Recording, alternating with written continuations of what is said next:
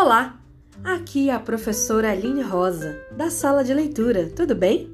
Que bom que você veio. Pode entrar, se acomodar. E atenção! Perna de índio, mão no joelho, zíper na boca. Olhos e ouvidos bem atentos, porque a história vai começar.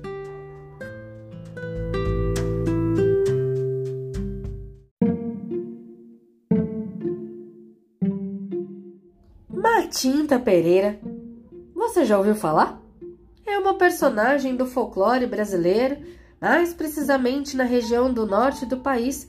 Trata-se de uma bruxa velha que à noite se transforma em um pássaro agourento e que pousa sobre os muros e telhados das casas e se põe a assobiar. Quando o morador, já enfurecido pelo seu estridente assovio, promete algo para ela, logo, logo ela vem buscar. Se não cumpre a promessa, ela faz com que uma grande desgraça aconteça na casa da pessoa que prometeu e não cumpriu. Veja lá, hein, o que você anda prometendo e não cumprindo. Se você age assim, pode ser que encontre com a Matinta Pereira.